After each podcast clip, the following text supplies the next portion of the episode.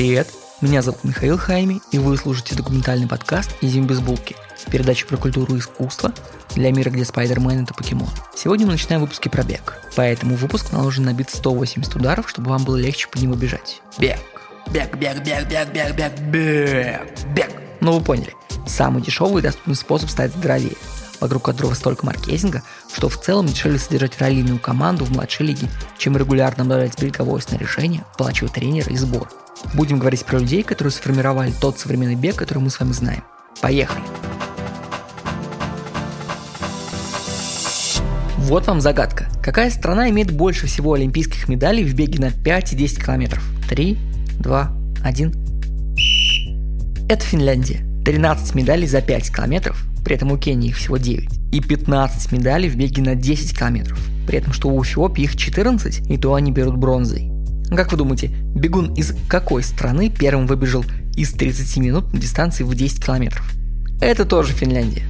Маленькая северная Финляндия – доминирующий игрок в длинных стайерских дистанциях на беге в начале и середине 20 века. Будем о ней сегодня говорить. Но сначала шуточки за 300. В мире существует 5,5 миллионов финнов. На планете живет 7 миллиардов 125 миллионов человек. Значит, что финнов 0,912 тысячных от общей мировой популяции. Не 9%, а именно 0,9%, меньше одного. То есть 99,9% людей на планете не финны. Откуда у нас с вами эти данные? Это государственные переписи населения. Их минимальная статистическая погрешность 1%. Так что финны это 0,9% плюс-минус 1%. Итого, с вероятностью в 50%, Финляндии не существует вообще. В предыдущих выпусках про Чуковского мы говорили, что Финляндия получила свою независимость в 1917 году, после революции в России. До этого она или часть Швеции, или часть России. И в 17 году Финляндия с населением в 3 миллиона человек впервые становится независимой. Потом идет блокада от Антанты, которая независимость не поддержала. Потом гражданская война, потом зимняя война СССР, в результате которой второй самый крупный город страны стал русским. Потом союзничество с Третьим рейхом, репарации в сторону СССР, повальная безработица, огромный процент суицидов. И только в 80-м году хоть какой-то экономический рост. Та современная Финляндия, как счастливая богатая северная страна, которую мы с вами знаем, это результат 80-х и 90-х годов. А до этого это очень бедная аграрная страна с дикой урбанизацией. 85% людей людей живет в городах. 15% населения живет в сельской местности. Сейчас это 825 тысяч человек. Еще немного про размеры. Финляндия находится на севере, и из-за проекции Меркатора, когда мы смотрим с вами на карту, нам трудно сравнивать площади, значительно удаленные от экватора. То есть, если вы посмотрите на карту мира и увидите, что Гренландия – огромный снежный остров на севере, больше по размеру, чем Африка, то это неправда. Гренландия малюсенькая. Ее только так рисуют. И другие северные страны тоже рисуют неправильно. Финляндия по площади немножко уступает Германии и Японии, где живут 80 и 120 миллионов человек. Финляндия немного побольше, чем Польша и Италия, где живут 40 и 60 миллионов человек. Но только в Финляндии живет 5,5 миллионов человек. Петербург в размерах страны. Так вот, возьмите площадь Финляндии и вырежьте оттуда все урбанистические центры. У вас по площади получится Италия. Теперь возьмите 15% населения, сейчас это 825 тысяч человек, и размажьте их ровным слоем по стране.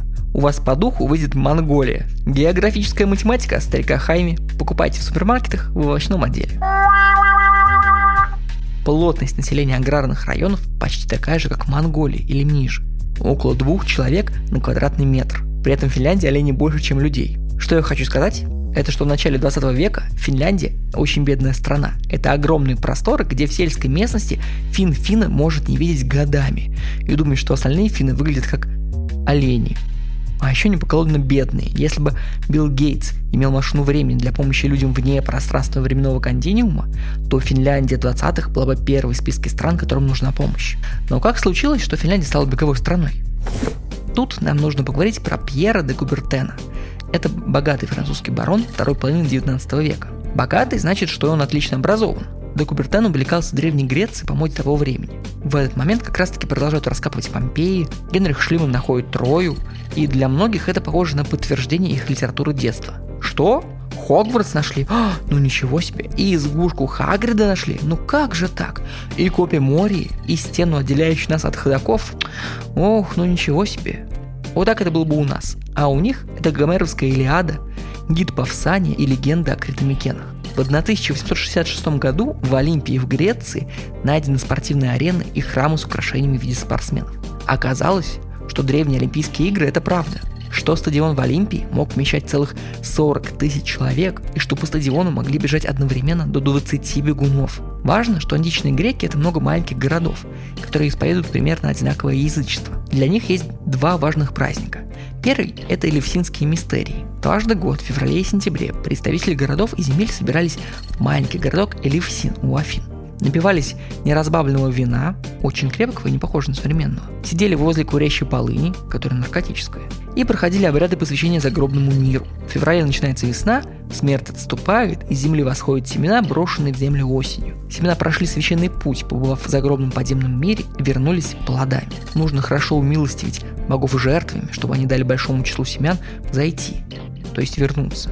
Вторая самая важная религиозная церемония у греков – это Олимпийские игры. Они проходили в маленькой Олимпии, куда съезжались представители всех земель Греции, чтобы показать, кто самый быстрый, сильный, ловкий, умелый. Греки тебя зовут, пам-пам-пам-пам-пам, греки зовут. Пу. По легенде, самые первые игры проводили мифические лилипуты Дактили, чтобы развлечь Зевса. Все последующие игры также были посвящены Зевсу. Более того, Помните из школьного учебника гигантскую статую Зевса и слоновьего бивня из золота, которая одна из чудес светов древнего мира. Так вот, она находилась в Олимпии, чтобы перед ней можно было зарезать 100 быков в дни проведения игр, чтобы Зевс выбрал себе на соревнованиях лучшего атлета. Этот сильнейший атлет потом использовался своим городом как пиар для торговли и войны. Мол, Зевс плохого не посоветует, так что скиньте еще три драхмы с одной амфорой вина. Когда Декубертен понимает, что игры были реальны, то, во-первых, ему кажется, что греки это делали просто из любви к спорту и подтянутому телу.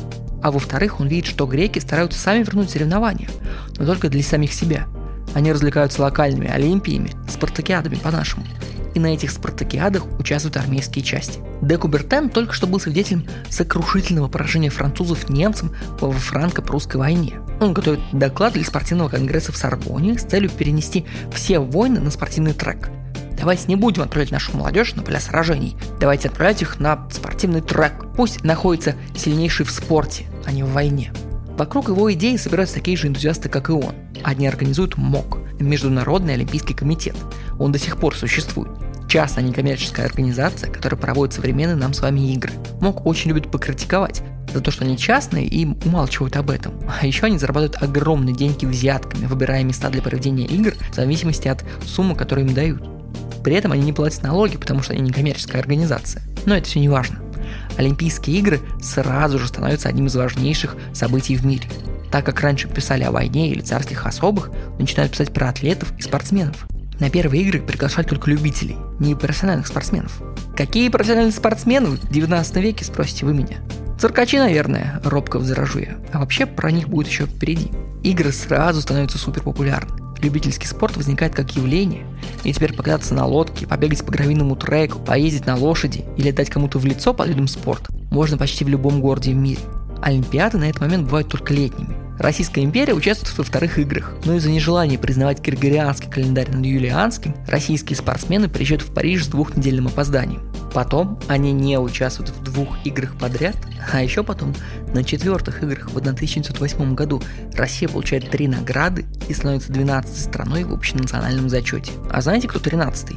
Финляндия. Финны подсуетились и подали заявку в МОК как национальность, потому что как страна они все еще в составе России.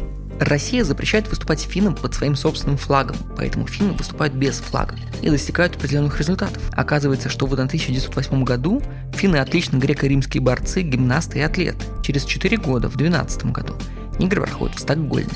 Финны четвертые в общенациональном зачете по медалям. Они сильнее Франции и Германии.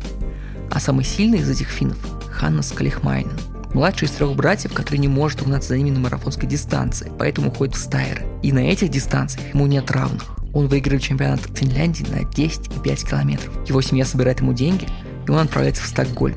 В Швеции Ханнес очень хорош.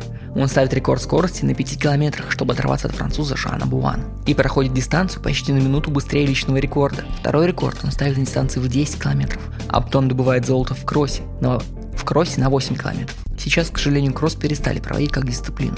Финляндия все еще часть Российской империи, поэтому флаг на пьедестале поднимает российский. Ханнес чувствует себя обиженным. Он бежал за своих братьев финнов, не за этих имперцев. Газеты хвалят Калихмайнин. Он на первых полосах. Он самый быстрый человек на свете. Он фин. А финны рады, что он нанес их страну на карту для всего мира. Газеты называют его «летучий фин». Это прозвище до сих пор в ходу. Следующая Олимпиада отменена из-за войны. А Олимпиада 1920 года проходит в Антверпене, Бельгии. Финны снова четвертые в командном зачете и снова доминируют в беге. На этих играх впервые появляется мой личный кумир – Паава Нурми. Он пришел в спорт из-за своего кумира Калихманин, который увидел Пава в Финляндии и ушел из дистанции 5 и 10 километров в марафон, чтобы не мешать Нурми. Нурми одержит победу в беге на 10 километров и кроссе. Дистанции на 5 километров он второй. Калихманин выигрывает в марафоне. Финляндия торжествует. Нурми неприятный тип и ни с кем лишний раз не разговаривает, постоянно тренируется. Финским газетам он не нравится, а зарубежные его боготворят. Они пишут как о божественном бегуне, как о летучем фине. В бедной Финляндии нечем развлечься. Многие из них вегетарианцы, но не по убеждениям, а по деньгам. Мало кто может позволить себе мясо, только овощи своего же огорода. Все вокруг бегают. Нурми и Клихманин не сильно отличаются от своих коллег по беговым клубам. Все бегают по одним и тем же дорогам, у всех одинаковые кожаные ботинки или тряпичные тапочки, хлопковые трусы и хлопковый свитер. И одно сису на всех. Сису с финского переводится как «иметь кишки, чтобы что-нибудь сделать», по значению антонима к русскому выражению «кишка тонка». Сису – это амбивалентное упорство, значит, что нечто должно быть сделано, несмотря ни на что. Надо бежать по 2,50 на километр, будем упрямыми и побежим. На обложке сегодняшнего выпуска Нурми с Сису на лице. Если у вас не видна обложка, то заходите ко мне на Facebook Михаил Хайми или на сайт безбулки.ру.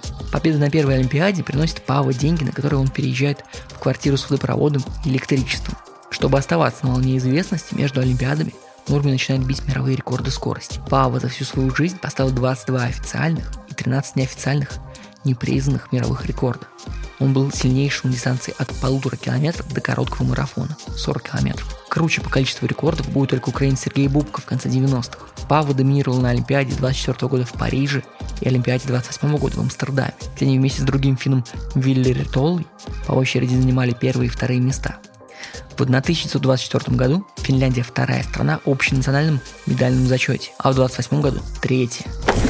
В 1925 году Нурми едет в США, где выступает на стадионах перед публикой за деньги. Например, он бегает на скорости эстафеты представителей индейского племени с быстрыми местными с гандикапом. Это так, что местные бегуны стоят в середине дистанции, а Нурми в ее конце и все равно побеждает. За этот турне он получает деньги и газетные полосы. Нурми настолько быстр, так скромен в быту и так сильно популярен, что США дают Финляндии огромный кредит, когда те просят, только из-за популярности одного бегуна. Эта же поездка закончит карьеру Нурми. Его назовут профессионалом, который бегает за деньги и исключат из олимпийской сборной. Плюс необходимость регулярно бежать непонятную длину в США подорвала его здоровье. После конца своей беговой карьеры Нурми инвестировал заработанные деньги в строительство жилых домов в Хельсинки и вел скромную обеспеченную жизнь, которую ему подарил спорт. И постоянно хаял спортсменов и восхвалял художников и писателей. Кстати, слышали о способе преодолевать психологический скоростной барьер на беговой дорожке, поставить скорость выше, чем ваша топовая, и бежать, подстраиваясь под скорость платно? Это придумал Пава Нурми. Но только в 20-е в Финляндии не было дорожек, но были поезда. Пава тренировался на холмах рядом с железной дорогой. Когда мимо проезжал поезд, который забрасывал скорость из-за рельефа, Пава хватался за ограждение на последнем вагоне и бежал со скоростью поезда, подстраивая свои ноги. Эти странные методы сделали его неплохим тренером. Он помог Таисте Мяки стать первым человеком, кто бы смог выбежать из 30 минут на десятки. В 1939 году Мяки пробежал десятку за 29 минут и 52 секунды. Это до сих пор поразительное время. Так интересно, что все эти летучие финны могли выбежать из 3 минут на километр дистанции в 5-10 километров. При этом у них не было ничего, кроме Финляндии с 10 месяцами холода, холмов и гравийных стадионов, ну и всепроникающего дождя. Ханнес Калихмайнен и Павел Нурми бегали для себя, чтобы обеспечить едой близких, чтобы заработать деньги, потому что для них это был единственный социальный лифт. Но вместо этого они подарили самосознание и национальную идентичность нескольким поколениям финнов. Поэтому, когда в 1952 году в Хельсинки получили право на проведение игр, то зажигающий олимпийский факел доверили нести Ханнесу и Павлу. Они уже такие старички смешные, немножко толстенькие, с брюшком, с лысиной.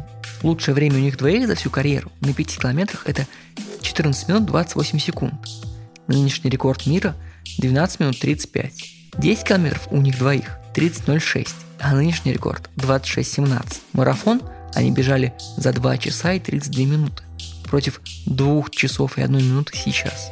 Игры 1952 года в Хельсинки еще запомнились полной сокрушительной победой чеха Эмиля Затопика, который на дистанциях 5-10 километров и марафоне стал олимпийским чемпионом. Самое смешное, что Затопик ни разу до этого не бегал марафон.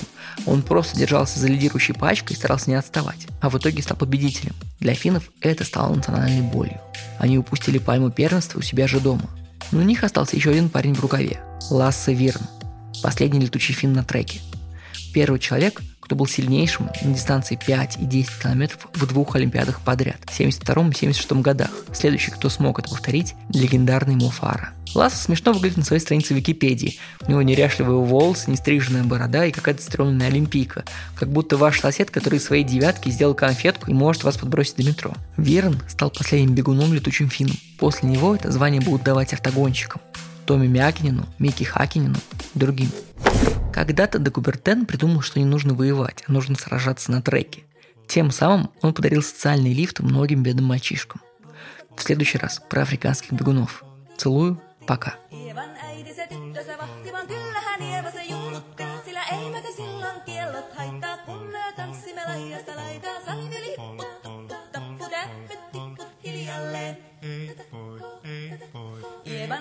Oli vehnäisellä, koimme se tonne toivotti.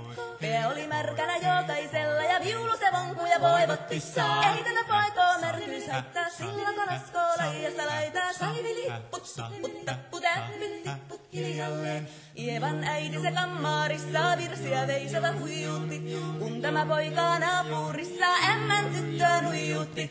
Eikä tätä poikoo ämmät haittaa, silloin kun laskoo laijasta laitaa. Saivi lipput, tupput, tapput, äppit, tipput Wikipedia land.